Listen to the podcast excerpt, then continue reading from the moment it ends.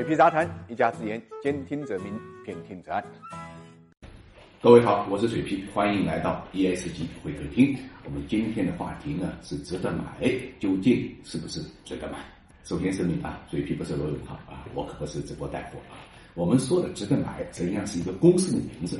说老实话，在做这期节目之前，我也是孤陋寡闻啊，我也不知道有值得买这么一家公司成立。但实际上这家公司呢，啊，成立时间很久了啊，是二零一零年六月份可能就成立了，而且二零一九年呢，呃，上市啊。最近几年啊，上市的公司实在太多啊，我们真的关注不过来啊。像水皮这样的这个老资格啊，这个都忽略了有这么一家公司居然上市了。那么值得买是做什么的呢？值得买实际上是做互联网的营销啊。这个换句话来讲，就是我们一般说的 MCN 机构做这个电商的这个推广。啊，这个辅助型的啊，中介机构，所以它号称呢电商营销第一股。上市之后啊，这个市场上呢也受到过追捧，股价最高呢到过两百多块钱。即便在去年最高价也有一百一十五，那么现在是多少呢？现在大概是三十五到三十六左右啊。换句话来讲，三年之中啊，这个股价从高点到低点啊，大概蒸发了百分之八十三。问题是呢，这家公司今年一季度这个报表啊。是出现了上市以来第一次亏损，前景很难说，因为我们也知道过去这个两年的这个平台经济啊，也是经历了一个很大的一个起伏。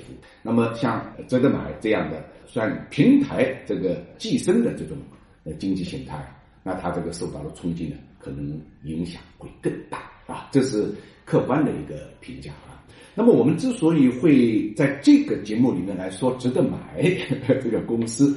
因为主要是我们注意到啊，它的 ESG 啊这个概念啊，真的呃运用到了登峰造极的地步啊。首先呢，它就是公司这个总部呢成立了所谓 ESG 的委员会啊，那么下面呢还有专业的小组，分别对应啊公司的七个部门。值得买虽然是一家民营企业啊，但是国有企业呃所有的一些设置，它基本上是应有尽有。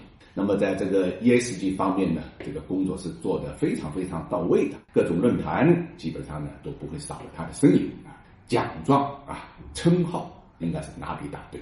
那么对比这个上市之后的经营和这个股价呢，我们就很感慨。ESG 啊，对于这么一家中间营销公司来讲，它可能更多的呢是给它带来了一种形象，但这个形象如果没有跟主营业务能够有机的结合起来。恐怕这个叶石吉呢，也就是一把塑料花而已。